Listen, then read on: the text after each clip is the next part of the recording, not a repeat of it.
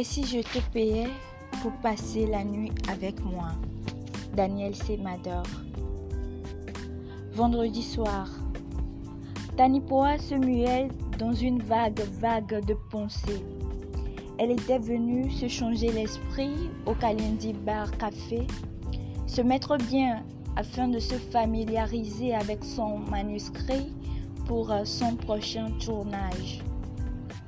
Sur le podium de ses yeux défila l'image d'un homme élégant assis au comptoir à quelques mètres devant elle.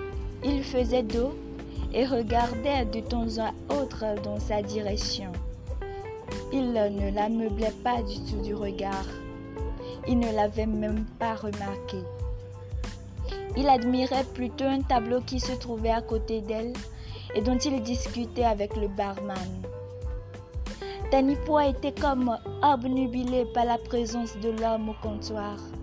Elle était captivée à un tel point qu'elle jeta son manuscrit et se dirigea vers lui après avoir ajusté sa robe moulante et appliqué son parfum en entêtant. Elle se mit à côté de lui. Expressément, elle déclara au barman, faisant allusion à sa cible de séduction. Barman, je ne sais pas, mais j'ai très envie de boire du cocktail Blue Sky comme le monsieur attirant à côté. Peut-être qu'en buvant la même chose que lui, je serai d'une beauté énergivore. Le paquebot de beauté au comptoir la lorgna, puis plongea dans son verre. Salut beau ça te dirait que je t'offre un verre de Caliente des îles?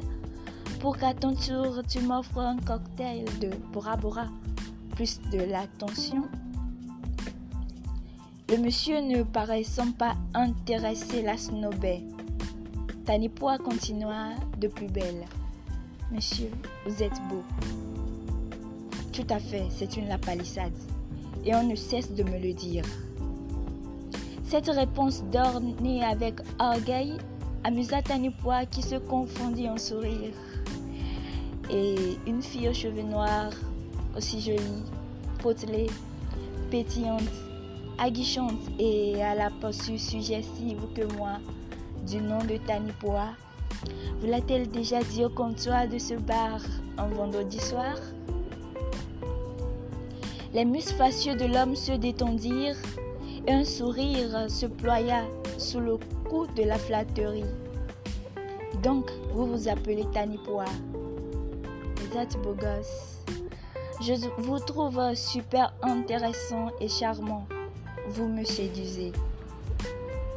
Le monsieur flatté par les mots de Tanipoa déclina son identité à. Tanipoa, très expressive, manifesta son intérêt pour le bel homme Assou.